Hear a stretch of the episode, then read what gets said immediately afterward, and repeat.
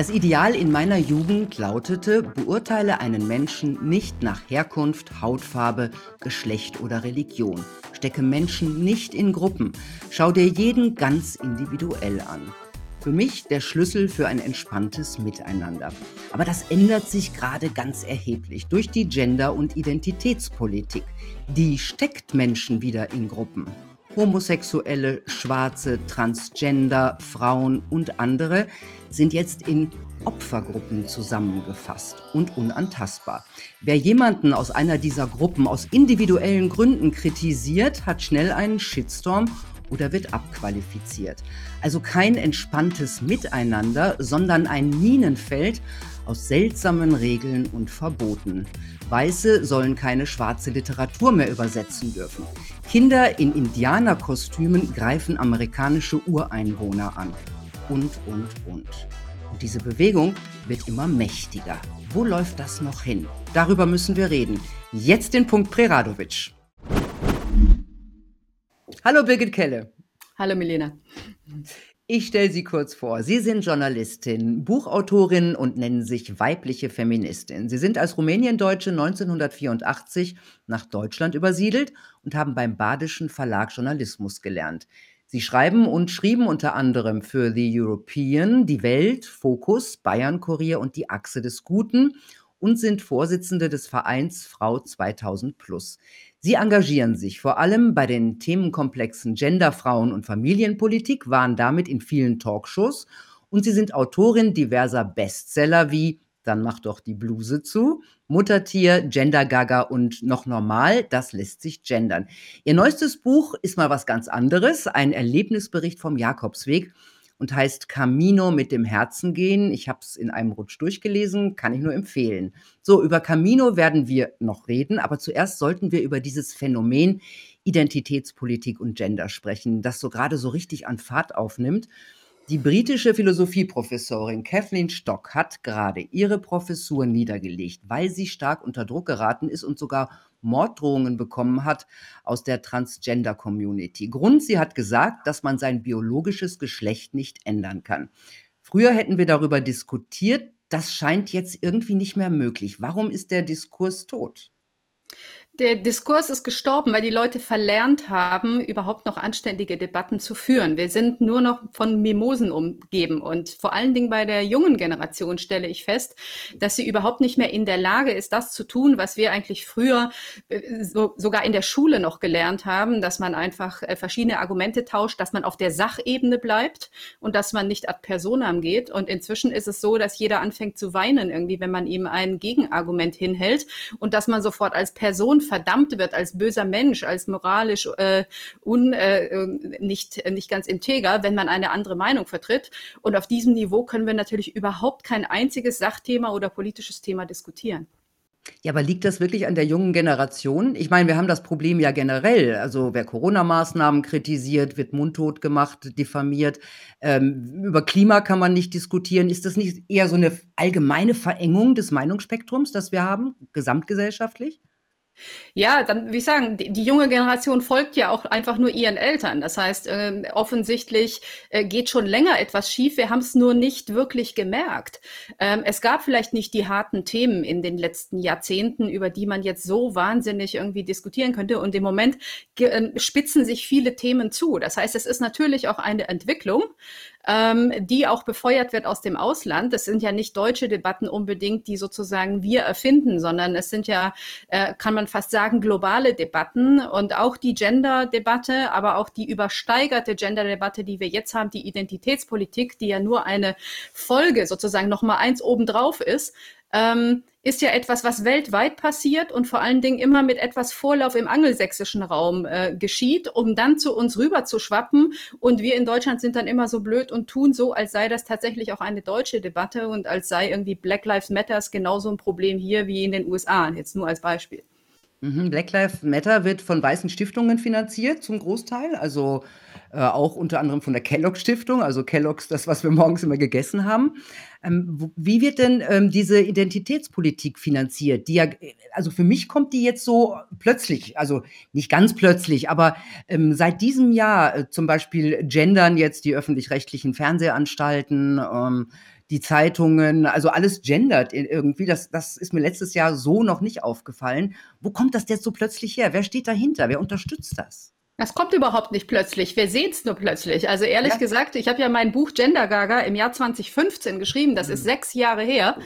Und ähm, das Allerschlimmste an diesem Buch ist, dass alles wahr geworden ist, was ich damals schon reingeschrieben habe und was auf uns zurollt. Und damals hat man mich auch mehr oder weniger als äh, Verschwörungstheoretikerin gehandelt. Und das Allerhäufigste, was ich damals gehört habe, ist, das, das kommt doch sowieso nicht. Das ist so irre. Äh, so etwas setzt sich doch niemals durch. Ja, und jetzt sind wir sechs Jahre weiter ähm, und es ist alles da. Ich will nur sagen, es war voraussehbar. Ähm, wir haben nur lange gebraucht gesellschaftlich, weil es viele Menschen nicht betroffen hat, weil es im realen Leben nicht da war, weil es vor allen Dingen erst einmal universitäre Debatten waren, weil es quasi in bestimmten Zirkeln diskutiert worden ist. Aber die Umsetzung läuft eigentlich schon, hat vor 20 Jahren schon begonnen. Jetzt ist es einfach nur präsent da. Und ich würde das allerdings auch sagen, ist eigentlich gut. Denn dadurch, dass es endlich in der Öffentlichkeit da ist, dadurch, dass wir alle genervt sind, dadurch, dass äh, Anne Will mit ihrem Genderschluck auf Sonntagabend in ihrer Sendung sitzt, ähm, sehen endlich auch diejenigen, die bislang geglaubt haben, das beträfe sie nicht, das hätte mit ihnen nichts zu tun und sie müssten ja damit sich nicht auseinandersetzen. Jetzt spätestens weiß jeder doch, es betrifft uns jeden. Ja, jeder mhm. bekommt die bescheuerten Briefe aus der Schule mit Genderstern vom Sportverein. Jeder sieht das quasi in offiziellen Broschüren. Im öffentlichen Rundfunk spricht man mit Kunstpausen. Ja, jetzt realisieren die sehr viele Menschen einfach nur das erste Mal, dass dieser ganze Genderschwachsinn doch mit ihnen zu tun hat und dass sie nicht daran vorbeikommen. Das ist ja. neu. Aber wer hat das eigentlich beschlossen? Beschlossen hat das keiner. Das ist ja das Fantastische. Wir beschließen ja überhaupt nichts mehr. Man kann ja ganze Länder inzwischen regieren, ohne dass es jemals ein Bundestag, ein Parlament oder sonst wer irgendwas beschließt. Mhm. Ja, und ähm, wir sehen eher, dass niemand dagegen aufbegehrt. Das finde ich eher spannend. Also das ist ja das Phänomen, dass das überhaupt möglich macht. Weil wenn man sich die Frage stellt, wie kann es denn sein, dass wir zum Beispiel Gendersprache teilweise in Schulen einführen, in Universitäten, in offiziellen Regierungsstellen, die Grünen machen sogar offizielle Parlaments ein, ähm, Anfragen äh, mit Genderstern. Ähm, und dann fragen alle, ja, wieso dürfen die das? Die Frage ist falsch. Wieso widersprecht ihr nicht? Ja, das heißt, die, die das durchsetzen wollen, die gehen einfach Schritt für Schritt voran und sie werden so lange weitergehen, bis endlich genug Leute aufstehen und sagen, es ist jetzt mal gut, bis hierher und nicht weiter und jetzt geht wieder zurück auf euren Spielplatz. Und daran arbeite ich zum Beispiel seit Jahren. Ja, aber ich habe so den Eindruck, dass die, ähm, bleiben wir mal bei Deutschland, dass die Deutschen gerade schon in einer Gehorsamkeitsschleife laufen. Ja, das ist ja traditionell deutsch. Wir sind ja immer sehr gehorsam. Ne? Der Deutsche irgendwie, wenn er das per Briefpost bekommt und mit drei Durchschlägen irgendwie, dann fragt er auch gar nicht mehr nach, sondern da ist so dieser, dieser vorauseilende Gehorsam auf jeden Fall alles richtig zu machen, sich auf jeden Fall gut zu fühlen dabei, auf der richtigen Seite zu stehen. Ja, äh, klar zu sagen, ich bin bei den Guten, die anderen sind die Bösen. Das ist so etwas, äh, was in Deutschland übersteigert vorkommt und was man, was ich feststelle im Ausland, ähm, dass das gar nicht so der Fall ist. Also, dass das auch eine Frage tatsächlich der unterschiedlichen Nationalitäten sind, ob man auf die Straße geht ähm, oder ob man brav alles erfüllt und sich hinlegt und langsam atmet, um still zu sterben. Aber gibt es denn in irgendeinem Land ähm, Proteste gegen Gender, also wo Leute wirklich auf die Straße gehen? Ähm, es gibt durchaus ähm, Proteste, also auch das jetzt in England, das eingangs erwähnte Beispiel äh, von der Professorin in England ist ja nicht das erste Beispiel, das explizit aus England rüberschwappt. Die meisten werden sich noch an die Hasstiraden und an die Treibjagd ähm, hinter J.K. Rowling erinnern. Genau dasselbe Thema, genau dieselbe Lobbygruppe im Übrigen. Ja, wir hatten auch den Hashtag RIP J.K. Rowling. Und was hatte sie gesagt? Es gibt zwei Geschlechter, man kann das nicht wechseln und vor allen Dingen hört auf, Frauen zu gefährden. Ja, das heißt, äh, J.K. Rowling ist ja quasi eigentlich eine klassische linke Feministin und Catherine, ähm, wie heißt sie nochmal, der Nachname ist mir ja, Stock. Ja, Catherine Stock ist äh, auch ähm, eine, eine klassische linke Feministin immer gewesen, eine lesbische äh, Aktivistin, die für ihren Aktivismus eigentlich auch schon viel Auszeichnung bekommen hat. Und man sieht, dass die Szene inzwischen so rabiat ist, dass sie auch gegen die eigenen Leute geht, sobald die nur einen Millimeter breit ausbrechen und sagen, Moment, bei dieser oder jener Sache, da gehen wir nicht mehr mit, weil das ist gar nicht mehr klassisch Feminismus. Das hat mit, sondern im Gegenteil, das schadet jetzt sogar Frauen. Und in England ist diese Entwicklung schon fortgeschritten, weil dort diese Eigendefinition von Geschlecht schon seit sehr vielen Jahren gesetzlich möglich ist. Äh, also jeder, jeder kann entscheiden, was er ist. Genau, jeder kann entscheiden in England, was er ist. Das ist ganz großartig dort ähm, für die Leute, die das tun wollen, mit dem Nebeneffekt, dass auch die Polizei das eben natürlich anerkennen muss und ähm, da es so einfach ist, muss man sich auch in keinster Weise körperlich verändern. Das heißt, ein Mann, der sagt, ich bin jetzt eine Frau und das aufs Amt geht und sagt, ich möchte jetzt mit Frauennamen neue Papiere, bekommt das. Wenn er zum Verbrecher wird, hat er Anrecht, im Frauengefängnis untergebracht zu werden. Allein diese Tatsache sorgt in Deutschland für, äh, nicht in Deutschland, in England für große Auseinandersetzungen eben gerade innerhalb der feministischen Szene. Sie wird nahezu gespalten. Und was wir jetzt erleben mit der Professorin ist genau ein Ergebnis davon, weil es kam schon zu sexuellen Über Übergriffen in den Frauengefängnissen. Ähm, ja, wo sozusagen also der, die, die Transfrau mit ihrem weiblichen Penis äh, sich eben an der Biofrau vergreift. Ähm, solche Fälle landeten schon vor Gericht. Und jetzt kommen die ersten Feministinnen, die sagen, Moment, Frauenpolitik und Genderpolitik ist nicht dasselbe. Und äh, die, gerade die Transpolitik schafft Probleme für die normale Frau.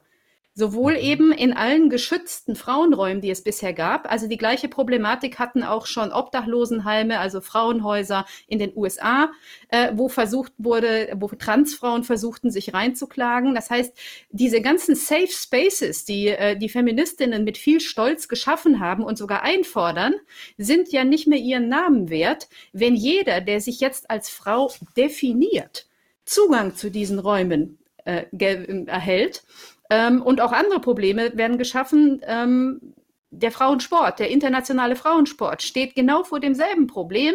Wir kommen in eine Konkurrenz zwischen Transfrauen und Biofrauen, der eben nicht ausdiskutiert ist. Und im Moment wird verlangt, dass quasi jene, die auch als Frau geboren wurden, biologisch, einfach mal die Klappe halten und still sind, äh, während die Transfrauen quasi jetzt Raum gewinnen, und zwar auf Kosten der biologischen Frauen. Und das spaltet gerade massiv die feministische Szene. Ziehen die Verbände den Schwanz ein? Soweit sie einen haben, könnte man sagen.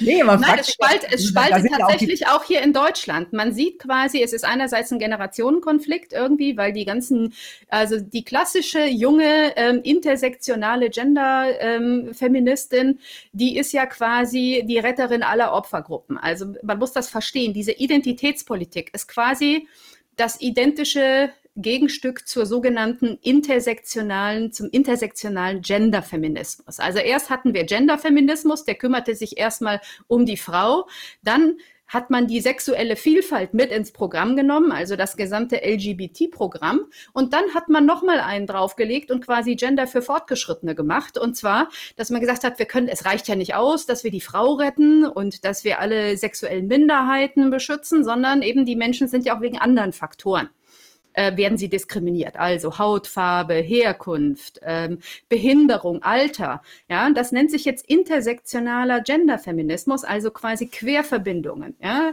damit kann man in der Opfergruppe nach oben steigen. Sie haben eingangs erwähnt, ich komme aus Rumänien. Ich bin also geborenes Doppelopfer. Ich bin Frau mit Migrationshintergrund.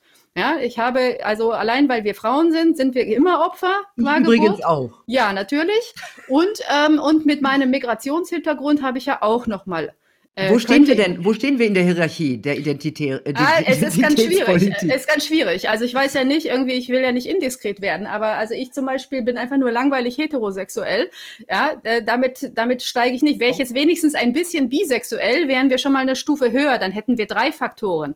Wenn man mir meinen Migrationshintergrund angucken, ansehen würde, wegen dunkler Hautfarbe, hätte ich schon vier Faktoren. Wenn ich noch eine Behinderung habe, hätte ich fünf Faktoren. Das heißt, man kann sich auf der Opferskala nach oben arbeiten und man kann aber auch Minuspunkte bekommen. Also ne, dafür, dass ich katholisch bin, verheiratet, vier Kinder habe und irgendwie diese seltsamen politischen Ansichten, da gibt immer Minuspunkte runter und irgendwann bin ich auf dem Niveau eines alten weißen Mannes angekommen. Was bedeutet auch, Frauen können alte weiße Männer sein.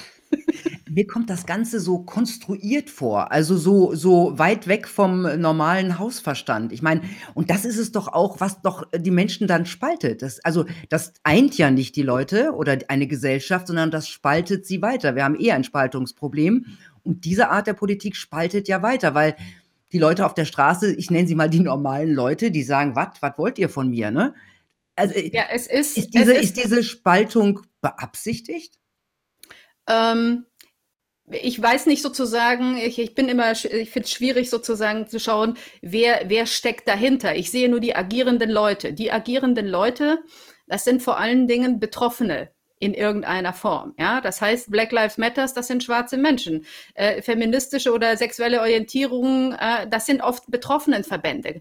Also nur, nur mal sozusagen, um zu sehen, wer agiert. Gleichzeitig sehen wir, ähm, dass natürlich eine Agenda dahinter ist, ähm, die eigentlich gerade dazu führt, dass die Mehrheit zum Schweigen verurteilt wird und dass sie von aggressiven Minderheiten, die teilweise eben aber auch denen man die Tür öffnet oder äh, die, die man auch hofiert, ähm, dass man diesen Raum gibt, während man der Mehrheit quasi erklärt, sie soll jetzt einfach mal den Mund halten. Also warum?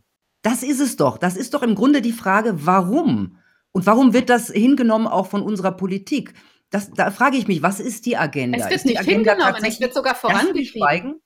Es wird sogar von der Politik vorangetrieben. Es ist ja nicht so, dass es hingenommen wird sondern mhm. es wird ja aktiv Politik betrieben in dieser Form. Also äh, wir haben ja gerade in Deutschland, aber auch in anderen Ländern durchaus, aber in Deutschland ähm, exzessiv, äh, finanzieren wir ja mit Steuergeldern diese gesamten Lobbygruppen durch. Also die sowohl äh, die Antirassismusbewegung als auch die Genderbewegung kann ja auf einen großen Geldsegen äh, hoffen auch weiterhin. Man hat sich gerade ein neues, äh, eine neue Bundesstiftung gegönnt, die Bundesstiftung Gleichstellung, äh, geführt von einer Systemfeministin jetzt und von einem Transaktivisten. Also es, da kommt einiges auf uns zu, äh, wenn die, wenn die Ampel tatsächlich kommt.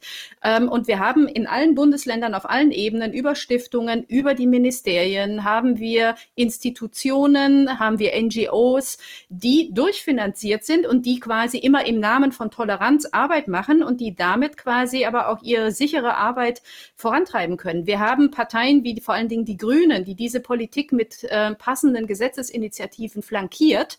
Ähm, wir haben die CDU, die immer schön alles brav ab, abnickt, die Linke und die SPD. Ähm, sind sich im Wesentlichen in vielen Gründen, in, in vielen Bereichen äh, völlig einig. Auch die FDP, die grundsätzlich ja immer eine liberale Einstellung hat. Viele von denen, die ich erlebe als Polit Politiker haben schlicht gar keine Ahnung, was sie da eigentlich tun. Das ist meine, also das ist meine Erfahrung, ist, dass viele mit einer großen Naivität drangehen, in diesem Impetus, wir wollen ja gut sein, wir wollen ja tolerant sein, wir wollen ja nicht dagegen sein. Und dann tauchen plötzlich die Probleme auf, wenn es konkret wird. Und dann sind alle überfordert in der Debatte und dann erleben wir, dass diese Lobbygruppen sehr, ähm, äh, sehr aggressiv auftreten und sehr selbstbewusst, weil man sie ja auch bislang hat machen lassen und weil ihnen kaum jemand widerspricht. Diese Aggression, die sie an den Tag legen, ist ja neu. Die meisten normalen Menschen sind völlig überfordert damit, wenn sie sofort mhm. angebrüllt werden, dass das jetzt homophob, transphob, sonst was sei. Aber lenkt diese Bewegung nicht von den äh, wahren Problemen so ein bisschen ab, auch der wachsenden sozialen Ungleichheit? Für, für mich war das ja immer die Aufgabe der Linken.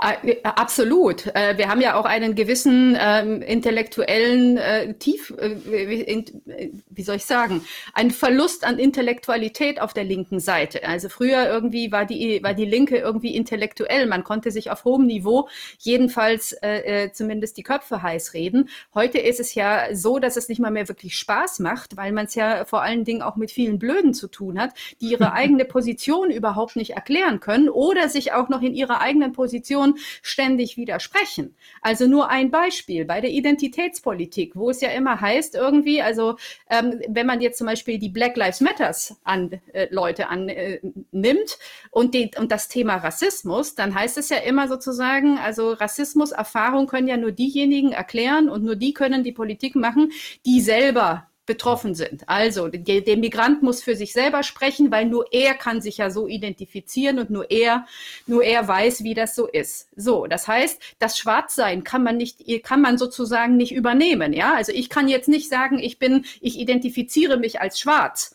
Ja, und ich spreche jetzt für die Schwarzen, sondern dann heißt es, nee, nee, da muss ein Schwarzer ran.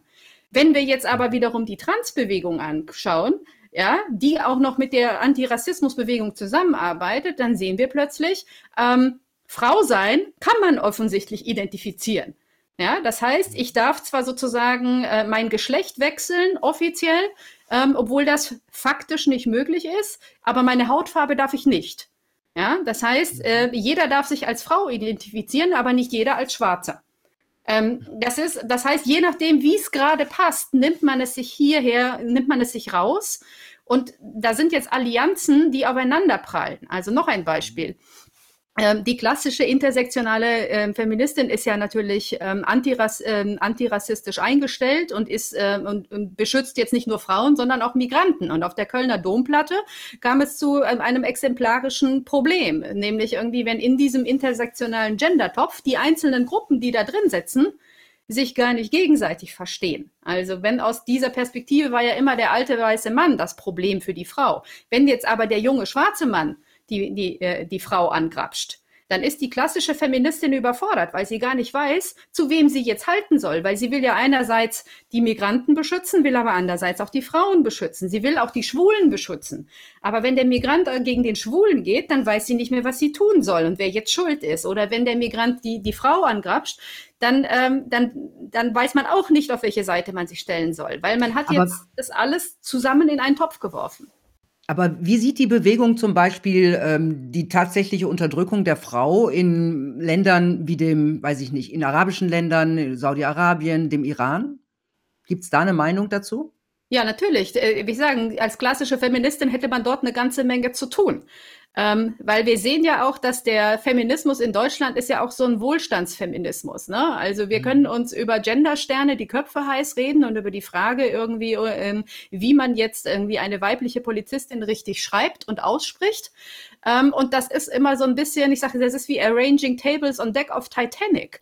Ja, irgendwie, äh, wo man sagt, ihr habt, äh, ihr ignoriert die wahren Probleme äh, und, ähm, und schafft stattdessen und diskutiert über Dinge, die keine sind. Und schlimmer noch, in Bezug auf den Islam ist auch noch ein völliges Totalversagen, gerade in Deutschland im Nachwuchsfeminismus zu beobachten, weil man sich seltsamerweise mit den, äh, mit den Kopftuchmusliminnen verbündet hat. Und man kämpft jetzt nicht mehr dafür, dass die Frauen ohne Kopftuch ähm, in die Schule gehen können, sondern man kämpft dafür, dass sie es mit Kopftuch tun dürfen. Selbst Judith Butler, eine der Mitbegründerinnen der, der Gender-Theorie, ist ja auch mit Alice Schwarzer aneinander geklatscht, genau auch wegen diesem Thema, weil eine Judith Butler selbst das Tragen einer Burka verteidigt, weil das sei ja sozusagen ein Zugehörigkeitsgefühl zu einer Kultur und zu ihrer Familie. Das heißt, eine Judith Butler ähm, kämpft nicht gegen die Burka, sondern kämpft dafür, dass diese Frauen nicht vom westlichen äh, Kapitalismus und Imperialismus erobert werden. Na, Aber müsste man nicht Müsste man nicht dafür kämpfen, dass es äh, jedermanns oder jeder Fraus eigene Entscheidung ist? Ja, ich bin ja auch dafür, so, äh, wie soll ich sagen, ähm, es gibt ja Frauen, die das tatsächlich tragen wollen. Also wir können nicht alle retten. Ich kenne diese Rhetorik ja, ich kenne diese Rhetorik im Übrigen auch gegenüber meiner Person. Also man hat mich auch jahrelang versucht zu retten aus meinem Hausfrauendasein mit meinen vier Kindern, ähm, weil, äh, weil der versammelte Feminismus der Meinung war, ich kann, muss ja nicht ganz richtig im Kopf sein und ich bin unterdrückt, ich bin, ich habe Stockholm-Syndrom, weil ich irgendwie meinen Peiniger auch noch geheiratet habe. Das ist ja, das ist ja die Rhetorik, die einem entgegenschlägt, wenn man als Frau ähm, beschließt, dass man seine Kinder selber großzieht und nicht Aber Karriere wer sowas macht. sagt, der kennt sie nicht glaube ich. Doch, doch, die kannten mich schon irgendwie, aber, aber sie hielten mich für verblendet. Das heißt, sie hatten diese Attitüde, die Kleine hat keine Ahnung irgendwie und wir müssen sie im Zweifel auch gegen ihren Willen aus diesem Leben retten, weil sie steckt schon so lange drin und ist so determiniert in dieser Denkweise, dass sie gar keinen Ausweg hat und wir müssen sie im Zweifel auch gegen ihren Willen befreien.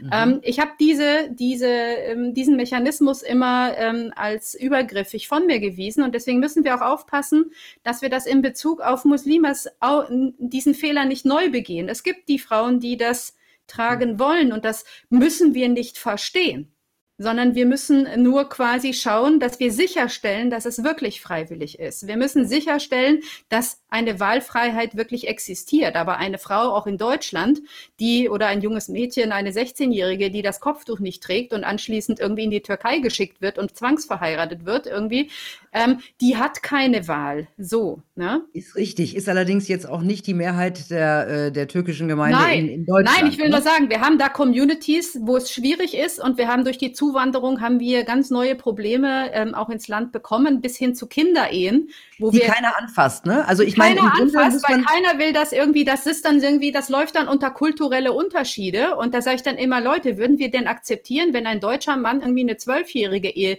äh, zu sich ins Bett holt, dann würden wir sagen, das ist strafrelevant, den Typ verknacken wir, fertig. So, ja, ähm, wir können. Ich plädiere dafür, dass wir die gleichen Maßstäbe, die wir an uns legen und die wir in Deutschland an das adäquate Verhalten von Männern legen, dass wir die diese Maßstäbe allen Männern abverlangen, die nach Deutschland kommen, egal aus welcher Kultur, weil wir fangen ja nicht, also Integration kann ja nicht bedeuten, dass wir jetzt irgendwie unsere kulturelle Errungenschaften neu überlegen oder quasi downgraden. Dafür bin ich nicht zu haben.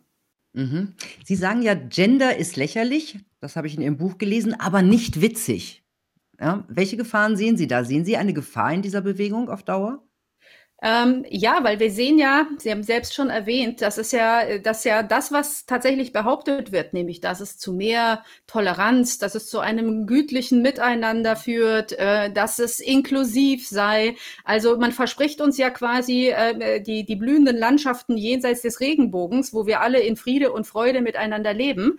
Und schon auf dem Weg dahin gibt es mehr Zerhacken und Hauen ähm, als, äh, als sonst was. Das heißt, wir sehen ja, dass diese Politik die übrigens plötzlich Menschen wieder in Gruppen einteilt und damit mhm. ein Rückfall eigentlich vor die Installierung äh, der, der individuellen äh, Menschenrechte. Wir, wir, erleben, dass man quasi wieder zur richtigen Gruppe, zum richtigen Stand, zur richtigen Geburt gehören muss, ja, ähm, als wären wir im Mittelalter. Ähm, ja.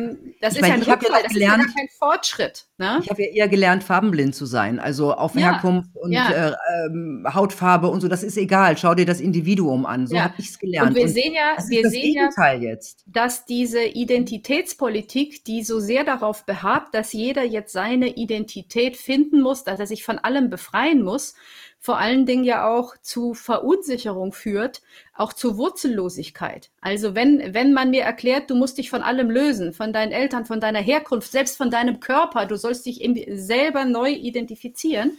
Für die allermeisten Menschen ist das eine totale Überforderung. Diese, das ist keine Befreiung, sondern es ist eigentlich ein, die nennen das Dekonstruktion ich sage immer, dekonstruieren ist nur ein hübscheres Wort für zerstören. Und wenn man sich die Literatur äh, im Genderdiskurs durchliest, dann ist das ja auch Programm. Nur, dass die darin etwas Gutes sehen in der Zerstörung. Also man redet dort überall davon, dass man die Normen zerstören muss, dass man all das, die, die Zwangsheteronormativität, in der wir angeblich leben, dass das alles zerschlagen werden muss damit überhaupt der neue Mensch geboren werden kann. Und mir wird immer ein bisschen ganz anders irgendwie, wenn, äh, wenn da eine Theorie daherkommt, die den neuen Menschen schaffen will, weil das haben wir weltweit eigentlich schon häufiger beobachten können und in der Regel endete es mit Millionen Toten.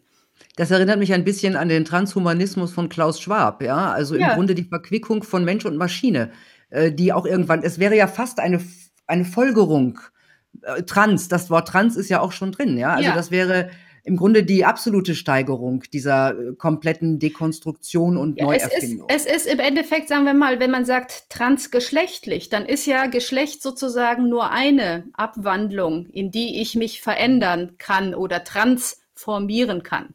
Ja, Trans, also der, der Transhumanismus, es gibt auch inzwischen auch eine Bewegung, die nennt sich die Transager ja, die sagen irgendwie, ich mhm. fühle mich in einem anderen Alter und ich möchte quasi wieder als neunjähriges Kind leben oder ich möchte, ähm, ja, also die sozusagen ihr Alter verlassen wollen. Ja, wenn man, okay, wenn man sich einmal, wenn man sich einmal also, von Logik, von Biologie und von Sachfragen gelöst hat, dann ist mhm. natürlich alles möglich. Äh, nicht umsonst heißt im Übrigen das erste Kapitel meines Buches noch normal, heißt ich bin eine Katze. Ähm, weil warum? sollte ich mich überhaupt als Mensch identifizieren? Warum bin, wie soll ich sagen, da, da gibt es auch eine Bewegung schon inzwischen. Das sind diejenigen, die, ähm, die gegen diesen Speziesismus kämpfen. Anerkannte Biologen, die sagen, es ist sowieso grundfalsch, ähm, äh, die Lebewesen auf der Erde in Tiere und Menschen einzuteilen, sondern die wollen lieber nach IQ einteilen. Da bin ich nicht, nicht sicher, wer alles im Bundestag anschließend noch Menschenrechte hat. Aber ähm, wenn sie einmal anfangen, quasi die, ähm, die, die Speziengrenzen in Frage zu stellen und den Mensch an sich als Definition in Frage zu stellen, dann können sie sich in alles transformieren. Und ähm, so ist im Prinzip sozusagen die Veränderung des biologischen Geschlechtes auf dem Papier, obwohl es faktisch nicht stimmt, ist eigentlich nur der Einstieg. den gehen wir alle noch mit gerade. So, ne? Ja, obwohl es vielen absurd erscheint, aber, aber man sieht ja auch, es wirkt. Also je länger man das so eintröpfeln lässt, irgendwie, umso mehr sagen die Leute, ja, na gut, also wenn er sich so fühlt und wenn es keinem schadet, na gut, dann gehen wir das irgendwie mit. Ja, ähm, aber es endet dann meistens bei der Frage, ich frage die Leute immer gerne, bist du dann auch der Meinung, dass jetzt zum Beispiel ein Transmann mit seinem weiblichen Penis sich in die gleiche Umkleidekabine darf wie deine zwölfjährige Tochter?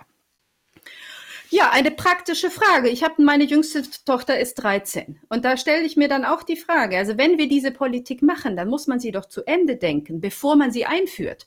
Und dann müssen wir diese realen Fragen doch einfach mal diskutieren. Kommen die Transfrauen dann ins Frauengefängnis oder kommen sie ins Männergefängnis? Wovon hängt das ab? Brauchen wir eine dritte Kategorie? Ähm, auch beim Sport. Ich verstehe ja, dass auch Transmenschen Sport treiben wollen. Ähm, gleichzeitig müssen wir schauen, dass alle zu ihrem Recht kommen, dass Fairness herrscht. Ähm, mhm. Ähm, damit wir, wir hatten übrigens in Bayern einen umgekehrten Fall. In Bayern saß eine, eine Transfrau ähm, im Männergefängnis, ähm, weil es für sie quasi keine Institution gab und weil, weil sie, sie war, sie war auch schon körperlich sehr verändert. Sie sah sehr wie eine Frau aus, war straffällig wegen irgendeiner Steuersache oder sowas, saß in U-Haft und musste zu ihrem eigenen Schutz in Einzelhaft sitzen, damit die Männer in diesem Männergefängnis, weil sie war im Ausweis immer noch Mann, aber sie war, sah aus wie eine Frau. Ja, sie hatte Angst dort und man hat sie zu ihrem eigenen Schutz hat man sie äh, in eine hat man sie in Einzelhaft gehalten, damit die Männer nicht übergriffig werden. Das heißt, wenn wir anfangen zuzulassen, dass Menschen rechtlich und auch körperlich sich verändern, dann müssen wir auch Lösungen finden. Und die Lösung ist nicht, dass jetzt sozusagen die anderen Kategorien weichen müssen. Also dass die Mehrheit plötzlich nach hinten weichen muss und, ähm, und, und das hinnehmen muss, sondern wir müssen, aber wir müssen es lösen. Und wir machen immer erst Politik und dann sehen wir, oh, ein Problem. Ach, da haben wir jetzt gar nicht mit gerechnet. Mhm, ja, so ein bisschen kommt es einem vor. Ja. Es ist schon einiges sehr, sehr skurril und ähm, was auch skurril ist, und das habe ich auch in ähm, noch normal gelesen, da gab es eine Professorin für Weißseinsforschung. Das Oh habe ja. ich vorher noch nie gehört. Hm, Ich auch nicht. anders? Ich auch. Ich hatte auch eine kritische, bitteschön, kritische Weißseinsforschung. Kritische Weißseinsforschung. Äh, was wird denn da geforscht? Äh, vor allen Dingen sind das so antiimperialistische Studien. Also diese Dame war natürlich sowohl lesbisch als auch schwarz um jedem Klischee zu entsprechen, das man sich so ausdenken kann. Ja, das heißt, eine, eine schwarze Frau äh, forschte, ähm, forschte über das Phänomen des Weißseins äh, und zwar des unterdrückenden Weißseins. Also die kritische Weißseinsforschung ist vor allen Dingen quasi ähm, die Forschung, ähm, die die Schandtaten des alten weißen Mannes äh, und den Imperialismus ähm, untersucht und natürlich ächtet und bis heute eben wieder gut machen will. Und es ist natürlich sehr einfach, sich in dieser Position als Opfer zu fühlen. Aber nicht nur ähm, schwarze Männer. Also Sie haben ja auch geschrieben, dass diese Professorin Ihnen vor der Veranstaltung persönlich mitgeteilt hat, dass Sie allein schon mit Ihrer weißen Hautfarbe, also Sie Gewalt auf Sie ausüben würden. Ja. Was haben Sie denn gesagt?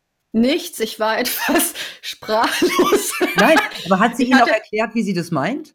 Ja, ja, also sie äh, alleine dadurch, dass sie jetzt quasi hier eine Minderheit im Raum sei, ähm, also dadurch, dass sie hier in einer weißen Gesellschaft lebt als schwarze Frau, ist das quasi ein ständiger aggressiver Akt gegen sie. Also so empfand sie das und eine, als eine ständige Aggression. Und das hat sie auch genauso als Vorwurf artikuliert. Das heißt, ein, mein, mein schlichtes Dasein, ja, für das ich nichts kann, auch nicht für meine Hautfarbe, auch nicht für die Frage, wo ich lebe und geboren worden bin, war quasi schon zum Problem erklärt, noch bevor ich guten Tag gesagt hatte. Ja, aber wie kann, wo soll das hinführen? Weil das führt ja nicht dazu, dass Zu wir nix. uns besser verstehen. Nein, zu gar nichts, zu gar nichts. Also meine, meine Lösung wäre, wenn Sie mich fragen, äh, dass wir wieder zum gesunden Menschenverstand zurückkehren und zu dem normalen Diskurs, den wir eigentlich gewohnt sind unter Erwachsenen, äh, auch so einer ähm, wie ich sagen, bei dieser Frau ist schon lange etwas schiefgelaufen und auch bei vielen anderen Aktivisten. Ähm, denen hätte man schon, äh, schon vor Jahren und schon auf halber Strecke irgendwann sagen müssen, ist gut jetzt. Ist einfach gut jetzt. ähm, das ist, also selbst, selbst mit Kindern kann man teilweise vernünftiger diskutieren. Wir müssen diese Debatte wieder auf die Füße stellen. Wir müssen unterbinden, dass Menschen glauben, sie könnten eine Debatte dadurch unterbrechen oder beenden, indem sie den Vorwurf äh, äh, äußern, der ja nicht sachlich ist, sondern der nur durch die Gefühlswelt begründet wird. Also inzwischen mhm. reicht es ja aus, dass sozusagen du verletzt meine Gefühle und deswegen hast du nicht recht. Ja, das ist das mhm. Niveau eines Vierjährigen. Apropos Kinder, ähm, wird diese Art der, der Politik auch schon in den Schulen gelehrt? Sie haben Kinder, Sie wissen das? Es wird noch nicht in dem Sinne gelehrt, aber es, ist, es, es schleicht sich gerade in den, ähm, in den ähm, pädagogischen Raum massiv ein. Das heißt, die gute Nachricht ist, dass es äh, nur punktuell im Moment vorkommt und es gibt Bundesländer wie Berlin zum Beispiel, äh, wo das viel exzessiver betrieben wird, weil dort der Aktivismus ähm, auch die Zahl der Aktivisten, die dann auch in den Schulen sind, deutlich höher ist. Ähm, das ist die gute Nachricht. Die schlechte Nachricht ist, dass dieses Gedankengut auch auch diese Geschlechtertheorie der selbst des selbst ausgewählten Geschlechtes äh, und so weiter, dass das tatsächlich in die pädagogischen Lehrpläne längst eingezogen ist dass das auch an den Universitäten, ähm, also jeder, der heute Erzieher lernt oder, ähm, oder Lehrer wird, kommt im Prinzip im Studium daran nicht vorbei und bekommt das ähm, eben auch als richtige Theorie ähm, und nicht, nicht sozusagen als eine unter vielen, sondern bekommt das quasi als, als, die, als die moderne ähm, Pädagogik zur, der Vielfalt. Ja, ähm, bekommt er das präsentiert und soll das so weitergehen und soll das so handhaben. Ähm, wenn das irgendwann mal flächendeckend umgesetzt ist, haben wir ein echtes Problem. Es zieht jetzt gerade in die Schulen ein und deswegen muss man aufmerksam sein und muss auch da schauen, dass man es im Keim erstickt. Ich kann es nicht anders sagen, ähm, weil ja. es hilft unseren Kindern nicht viel. Nee, man, ich habe auch den Eindruck, dass man äh, sehr schnell zum Feind im eigenen Land wird. Das gibt ja auch eigentlich wenig Sinn. Also ich, ich vermisse das versöhnende Element äh, dieser Debatte, also dieses Aufeinanderzugehen. So habe ich es ja wirklich gesagt, gelernt. erlebe ich auch das Aufeinanderzugehen allerdings im Hintergrund. Ich habe das jetzt schon mehrfach gehabt. Äh, deswegen sage ich auch, es gibt äh, offensichtlich einen gewissen Generationenbruch auch innerhalb sowohl der feministischen Szene als auch innerhalb der LGBT-Szene. Weil ich habe nun schon mehrfach erlebt, dass sowohl Transfrauen mich angeschrieben haben, die seit sehr langer Zeit schon als Transfrauen leben, die mir recht geben mit dem, was ich schreibe. Die sagen, ähm, ich weiß genau, was das bedeutet und ich bin aus Überzeugung jetzt Frau. Ich, ich weiß aber auch, was für eine harte Entscheidung das war und was für ein schwerer Weg das ist. Und das kann, darf man nicht leichtfertig machen. Und das, was jetzt passiert im Moment, dass man das den Kindern sozusagen äh, äh, so leichtfertig anträgt als Lösung für pubertäre Probleme, die sie sowieso haben. Ähm, ähm, also selbst Betroffene ähm, die eben diesen Weg gegangen sind, sehen das kritisch. Wir haben auch inzwischen die, die Trans-Leute, die wieder zurückkehren, die sagen, man hat mich übereilt in diese Geschichte hineingedrängt. Und je ehe ich mich versah, irgendwie war ich schon auf dem OP-Tisch. Ähm, mhm. und die quasi dann erst gemerkt haben, nach diesen OPs, das ist gar nicht die Lösung ihrer echten Probleme und die wieder zurückgekehrt sind. Und ich erlebe es auch in der Schwulenszene, ehrlich gesagt, äh, wo auch sehr viele ältere Aktivisten, die quasi, kann man sagen, vielleicht äh, zu den Aktivisten der ersten Stunde der Schwulenszene gehören, die jetzt brechen teilweise mit der, mit der neuen LGBT-Bewegung, weil sie sagen, das hat auch nichts mehr mit uns zu tun. Dafür haben wir nicht gekämpft. Wir wollten einfach ein normales Leben führen dürfen. Wir wollten nicht angegriffen werden auf der Straße. Wir wollen nicht irgendwie, ja, wir, wir wollten nicht, dass das strafrechtlich relevant ist. Wir wollen nur unser normales Leben führen. Ja, und wir wollen, wir brauchen kein CSD-Paraden und wir brauchen gar nichts und schon gar nicht brauchen wir eure Identitätspolitik. Äh, und die sich, die sagen, das ist nicht mehr meins. Aber gleichzeitig begehrt, wie ich sagen, begehren sie nicht gegen die eigene Szene auf. Ich weiß nicht, wie oft ich die Frage gestellt habe, sage ich, ja, warum sagst du denn nicht mal was laut? Sagt er, ja, sagt er, sagt er erstens mal, sagt er, ich will ja auch, sagt er, ich will gar kein Aktivist sein. Ja, sagt er, aber das ist, aber ich sehe, dass diese Nummer völlig aus dem Ruder gelaufen ist und nichts mehr mit dem zu tun hat, wofür wir ursprünglich gekämpft haben, nämlich, dass wir einfach nur normaler, akzeptierter Teil dieser Gesellschaft sein können, respektiert werden. Wir müssen zum Respekt vielleicht als Begriff zurück. Ist doch eigentlich so einfach, ne? Leben und leben lassen. Ja, aber also wir kommen natürlich in Grenzbereiche rein, wo man sagt, ja, natürlich haben wir Differenzen. Ja, also zum Beispiel die Frage der Kinder. Also ähm, ich bin ja auch zum Beispiel jemand, wo ich sage, okay, wer mit wem sich zusammentut und mit wie vielen oder mit wem ins Bett gehen möchte, das ist doch irgendwie unter Erwachsenen, ist doch, geht mich doch überhaupt nichts an. Mhm. Ja, das heißt, ähm, da, da bin ich eher, eher liberal und sage irgendwie, lasst eben jeden leben, wie er möchte und mit, egal mit wie vielen. So, ähm, wenn es aber zum Beispiel um das Adoptionsrecht geht, hört es bei mir auf. Ja, weil ich sage, nicht jede, nicht jede Erwachsenenkonstellation sollte in meinen Augen das Recht haben, Kinder zu adoptieren, Aha. weil wir hier wiederum die Perspektive ändern müssen, weil wir gucken müssen, was ist eigentlich für das Kind gut. Denn das, was für Erwachsene gut sein muss oder was Erwachsene wollen, ist nicht zwingend das, was vielleicht ein Kind braucht. So. Was meinen Sie da? Meinen Sie das Schwule? Also ich bin zum Beispiel, ich, gut, ich habe ich hab damit ja auch schon im Fernsehen gesessen. Äh, ich bin zum Beispiel gegen das Adoptionsrecht von Homosexuellen, weil ich äh, grundsätzlich der Meinung bin, dass ein Kind einen Vater und eine Mutter haben sollte, solange das möglich ist. Naja, es ähm, gibt so viele Kinder, die haben, haben auch nur einen Elternteil, wenn wir, wenn wir schauen, wie viele allein Erziehende, ähm, also Alleinerziehende. Aber niemand würde ja sagen, dass das ein Idealzustand ist. Nicht einmal die ja. Betroffenen selbst sagen, dass das ein Idealzustand ist, sondern wir Aber fangen zwei an, liebevolle, schwule Männer können kein Kind aufziehen? Doch, ich glaube, dass sie es können. Ich, ich glaube, dass sie es können und ich kenne auch welche, die sich sehr bemühen. Ähm, gleichzeitig glaube ich, kein Ideal ist und dass ich mir wünschen würde, dass wir das also ich finde es sehr erstaunlich. Wir reden immer von Nachhaltigkeit und von Leben von unberührter Natur und davon, dass alles immer in seinem natürlichen Ursprung bleiben soll.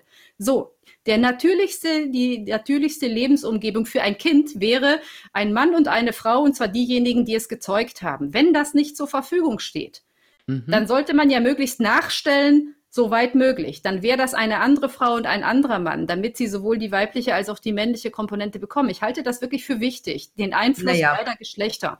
So. Schwule, schwule Paare können natürlich können, auch weibliche, können, können, natürlich auch weibliche äh, Personen in ihrer, in ihrer Umgebung haben, die quasi diese weibliche Rolle übernimmt ja, ersetzt nicht die Mama, würde ich jetzt mal sagen. Aber ja, äh, wir sagen, es sind aber alles, wenn man es genau nimmt, sind das Familienersatzstrukturen, die man versucht zu basteln, um so nah wie möglich ans Original heranzukommen. Und ich sage, ich möchte gerne, dass wir, dass wir wenn möglich, das Original fördern und nicht Ersatzstrukturen, die wir dann sagen, okay, für die weibliche Komponente nehmen wir hier was, für die männliche nehmen wir da was.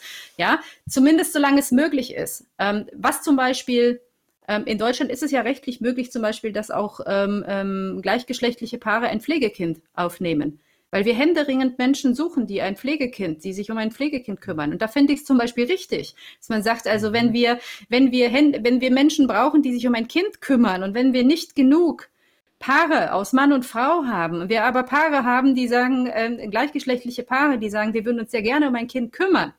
Ja, von mir aus doch gerne. Aber ich sage immer, es, also ich, ich würde aber nicht alles gleichsetzen wollen oder sagen wollen, es ist egal. Nein, es ist nicht egal. Es okay, nicht egal. aber ich glaube, am, am, Ende kommt es auf gute ja. Eltern oder schlechte Eltern an. Ja, klar, aber auch heterosexuelle Paare können furchtbare Eltern sein. Ganz genau. Klar. Aber ja. jetzt lassen Sie, mal, lassen Sie uns mal über Ihr neues Buch Camino mit dem Herzen gehen sprechen. Das ist ja etwas, was man von Ihnen so nicht erwartet hätte, so ein Buch. Ne? Und ja. Sie sind ähm, zwei Wochen den Jakobsweg gegangen nachdem ihr Mann fast gestorben wäre. Ich glaube, das habe ich so gelesen. Das war der Grund damals. Ne? Was haben Sie denn da gesucht auf diesem Weg?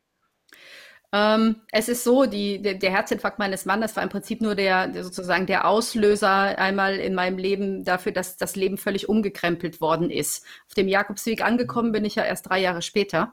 Ähm, aber es war tatsächlich so, dass ich, ähm, dass ich quasi aus einer völlig überlasteten Situation, also auch der, der kompletten Verantwortung für eine Familie mit vier Kindern, ähm, äh, wo ich mich um alles gekümmert habe, was ich auch wirklich gut gemacht habe. Aber ich war irgendwo an so einem Punkt, wo ich gemerkt habe, ich bin schon so lange in einem Hamsterrad in meinem Leben und renne immer weiter und mache immer weiter. Und es war es war einfach einmal ein Anhalten und auch ein Ausbrechen. Ja, und ich musste einfach, ich musste richtig mal abhauen hier und alles hinter mir lassen, damit man überhaupt, also damit ich es überhaupt schaffe, tatsächlich mit mir alleine zu sein. Denn ne, wenn man, ich war berufstätig, ich kümmerte mich hier um eine Großfamilie, ähm, ich war für alles verantwortlich. Da ist es gar nicht so einfach, sich aus diesen Seilen zu mhm. befreien.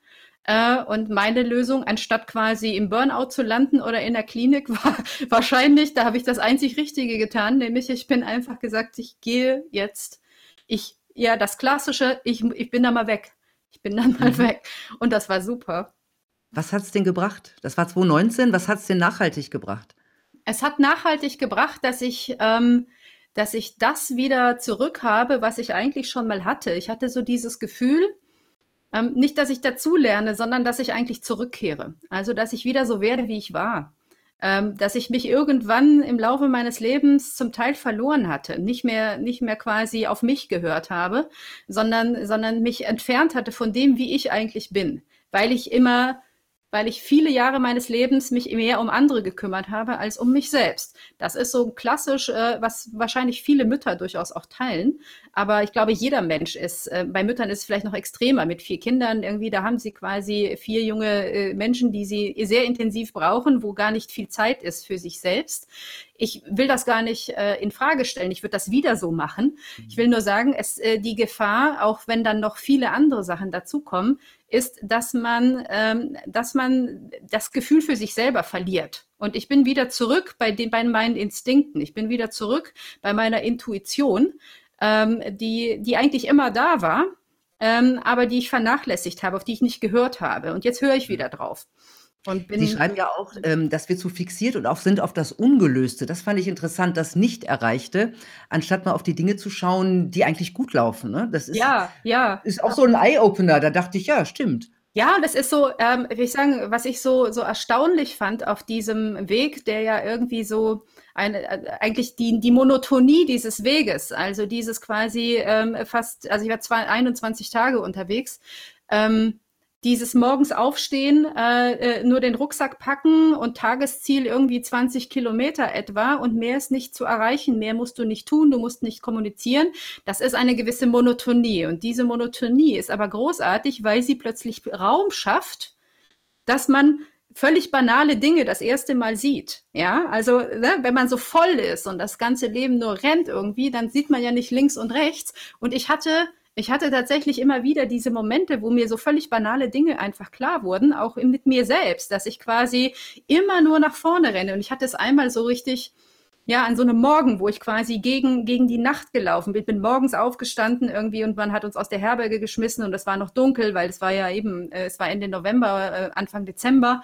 Und ich bin im Dunkeln losgelaufen und stapfte vor mich hin und mein Tagesziel war so, wenn ich jetzt hier schon morgens rausgeschmissen werde, dann will ich wenigstens als Erste ankommen. Ich wusste zwar nicht, warum ich unbedingt als Erste und wo ich ankommen will, aber es war so, nach dem Motto, schön, jetzt anständig hier marschieren. Und ich laufe und laufe und laufe und ich laufe halt und ich lief Richtung Westen.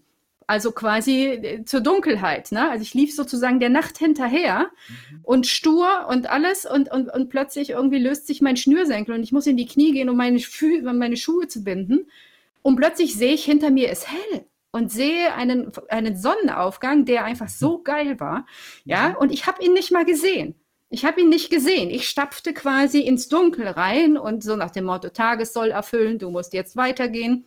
Und hinter mir war ein richtig wunderbarer, irgendwie, äh, wie aus dem Bilderbuch, ein, ein, ein Sonnenaufgang, ganz fantastisch. Und dann stand ich da und dachte so, mein Gott, wie bist du blöde?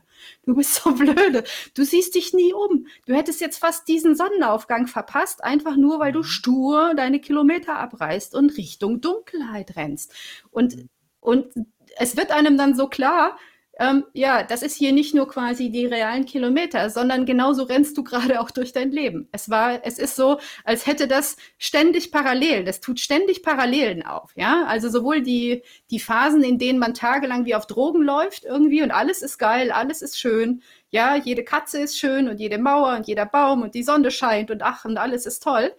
Ja, und dann irgendwie die Tage irgendwie, wo man, wo man nur rumschreien möchte irgendwie und alles scheiße ist. Ja, also es ist, Mhm. Es ist, als würde man innerhalb von, von Hunderten von Kilometern einen Lebensweg ablaufen irgendwie. Und das ist schon, ist schon eine, eine, eine tolle Erfahrung, aber durchaus auch eine, die einen durchaus viel abverlangt. Auch Würden emotional. Sie es denn nochmal machen? Absolut, unbedingt. Das ist ja das Geile. Schon am ersten Tag obwohl ich völlig frustriert war, ja, schon am ersten Tag Gegenwind und alles und ich konnte überhaupt nicht mehr laufen irgendwie. Ähm, nach dem ersten Tag habe ich zwölf Stunden durchgeschlafen. Ich konnte ich konnte mich nicht mehr bewegen. Ich habe es nicht mal irgendwie nicht mal aufs Stockbett hoch geschafft in dieser blöden Herberge, weil alles weht hat. Und aber schon am ersten Tag dachte ich so, boah, ich muss unbedingt die ganzen 800 Kilometer einmal laufen. Es ist so, als würdest du Blut lecken.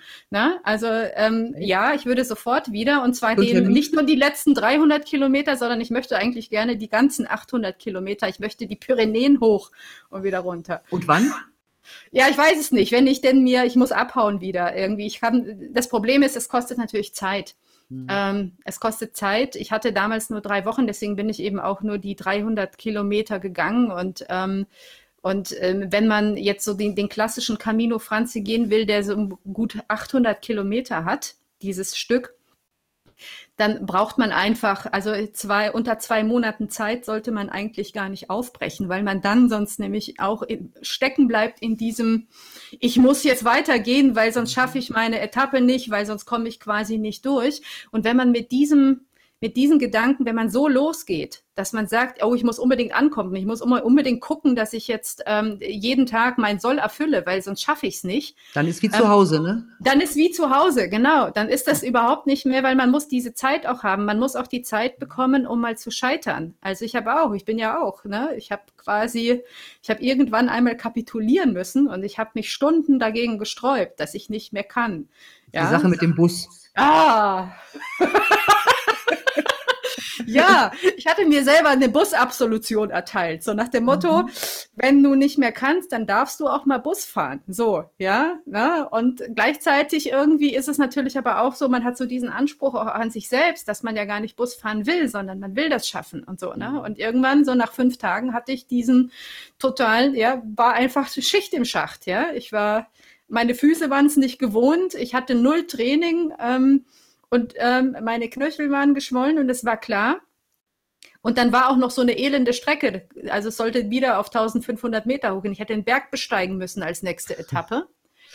Und dann wusste ich genau, das kriegst du überhaupt nicht gebacken. Ich hatte aber auch keine Zeit auszuruhen und jetzt zu sagen, okay, dann muss ich jetzt mal einen Tag Pause machen, weil dann hätte ich meine Kilometer wieder nicht geschafft. Und deswegen sage ich, man muss sozusagen mit Zeit. Also musste ich Bus fahren und ich war, es hat mich voll frustriert. Es war wie ein Scheitern. Es war ein totales Scheitern. Ähm, also so habe ich das empfunden irgendwie. Aber nur kurz, das, oder? Nur kurz, ja. Danach war es eigentlich super, weil ich gemerkt habe auch, wie blöde das eigentlich war. irgendwie, dass ich das, weil danach hatte ich, ich hatte mir dann Zeit erkauft. Das Gute war quasi im Nachhinein hatte ich mir Zeit mhm. erkauft durch diese Busetappe und konnte dann den Rest des Weges einfach ganz anders und viel freier gehen. Aber ich musste eben auch, ne? mich muss man immer erst K.O. schlagen. Vorher mache ich, äh, ne? also ich bin, ich bin niemand, der sozusagen, ja, ich sage immer, ich bin keine Heldin, die immer, die immer das Richtige tut und, und immer weiß, irgendwie, wie es richtig aufsteht. ist. Äh, sondern, sondern ja, ja, ich bin eher so eine, die immer weitermacht und die muss man schon fesseln und knebeln und K.O. schlagen. Das mache ich jetzt. Das mache ich jetzt. Vielen Dank, Birgit Kelle. Ja, gerne. War echt unterhaltsam. Und das ist wahrscheinlich das einzige Interview, in dem Genderpolitik und der Jakobsweg besprochen wurden. Ja, ja, genau. So kann man so sagen. Vielen lieben Dank. Gerne. Tja, Leute und Leutinnen, also ich bin kein Fan vom Gendern, habt ihr vielleicht gemerkt, aber ich finde, wir können über alles reden. Nur müssen wir uns alles vorschreiben lassen? Nein, definitiv nicht. Und das gilt für vieles in diesen verrückten Zeiten. Ich wünsche euch trotzdem eine gute, bis bald. Tschüss.